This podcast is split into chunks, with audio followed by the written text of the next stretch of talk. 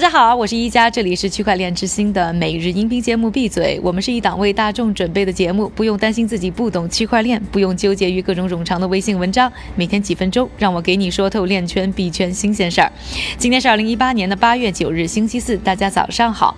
首先呢，我们来说一说啊，正在大跌的币价，就说这个比特币啊，星期三大幅下滑，不但呢没守住七千美元，就在我录节目的当口呢，我刚看了一下呢，现在已经不到六千三百五十美元了。其他的各种数字货币的价格也是哀鸿遍野。那这一波下跌呢，主要是由于呢美国证券交易委员会，也就是 SEC，再次就是不是要批准比特币 ETF 呢？把决策时间又推迟到了九月三十日。不过毕竟不是说 no，所以呢希望还在。一些业内人士甚至表示，SEC 的拖延并不是什么危险信号，只是减速而已。比如说，Bitwise 资产管理公司的全球研究主管马特霍根就说啊，他认为呢。毕竟监管机构有很多的问题要考虑，就会需要时间。而律师查理德莱文是认为，这说明 SEC 其实已经开始接受比特币 ETF 这个概念，但是也需要时间去确保投资者的利益是受到保护的。同时，他也是觉得啊，比特币 ETF 呢最终获批只是一个时间问题而已。那么，韭菜们是否应该趁现在低价就大量买入呢？下面分享一份来自于耶鲁大学两个经济学家的论文报告，可以给大家一些参考。论文的作者分析了从一一到一八年间比特币、瑞波币和以太坊等币价的数据，有两个核心发现。第一个发现就是动量效应，也就是说涨和跌都会越滚越大。比如说啊，如果比特币的价格在一周内大幅上涨，那这个上涨呢就可能会进一步持续一个星期。所以最好的历史策略并不是大跌之后啊购买，而是在比特币价格上涨一周，比如说涨了百分之二十以后呢买入，同时在买入之后七天的时间里啊就卖出。按照论文作者的观察，这种策略的平均回报率为百分之十。十一，而且风险比较低。另外呢，比特币的动能效应比以太坊等其他数字货币来得更强。第二个核心发现就是投资者的注意力效应。通过啊对谷歌上比特币搜索结果的分析，报告发现，比特币一词的搜索量提高，也是一两周比特币价格上涨的重要指标。另外，比特币一词呢在推特上的发布量啊增加一个标准偏差，在未来一周内呢，比特币的收益就会增加百分之二点五。当然，历史数据呢只能给我们参考，特别是数字货币市场的变化多端，影响的因素也有很多，所以投资依然要。要小心谨慎。虽然说币价在这一周是走势艰难，但如果你持有以太坊经典 ETC，这一周呢应该心情不错，因为在过去短短两天的时间里啊，ETC 呢成功登陆了两个相当有影响力的交易平台。首先在星期二的时候呢，ETC 成为交易软件罗宾汉上的第六款数字货币。现在呢，罗宾汉的数字交易服务呢已经覆盖全美的十九个州。然后呢，就是星期三早上的时候呢，数字货币交易巨头 Coinbase 宣布开始在自己的 Coinbase Pro 平台上呢接受 ETF 存款交易啊，将于本周晚些时候开始。一系列好消息呢，让 ETC 的价格呢一路飙升。过去一周呢，ETC 对美元的汇率上涨超过百分之十一，还从几周前的第十六位跃升成为呢市值第十二位的数字货币。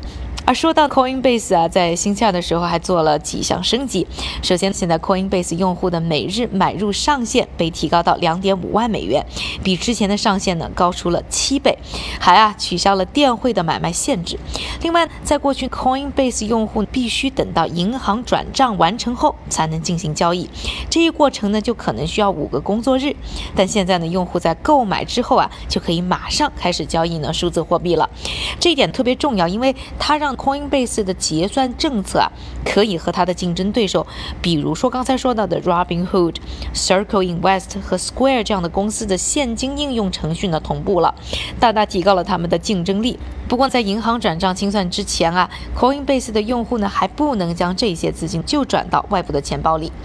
今天和大家聊完了两个大的话题之后，下面的时间还要请出我们的韭菜哥，那他为大家准备了一系列的币圈和链圈的最新动态，并且会具体和大家更新一下币价的走势。接下来又是韭菜哥的短消息时间。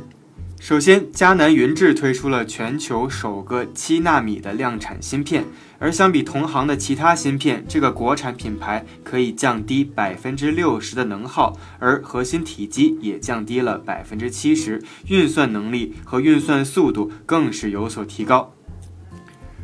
第二条消息，俄亥俄州的州长日前签署了一项新的立法，而这一法案将使区块链技术在美国各州得到新的应用和推广。第三条消息，在今年七月成立的韩国区块链企业促进协会近日督促政府，呼吁官方出台鼓励区块链产业发展的法律框架，同时加强监管 ICO 和数字货币交易所。我们再来看看链圈和币圈有哪些的新报告。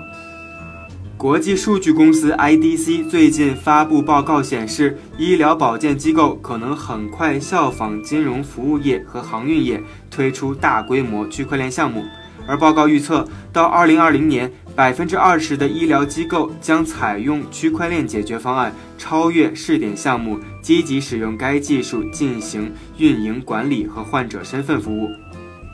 另外啊，据证券日报消息，移动招聘平台 Boss 直聘今日发布了二零一八二季度人才吸引力报告，而报告显示，互联网金融人才呈现阶段性流失现象。与此同时呢，区块链相关岗位的人才吸引力呈迅速下滑的趋势，无论从市场价格还是声量上，区块链的热度都出现了回落。今天的币圈链圈名人点评来自何一。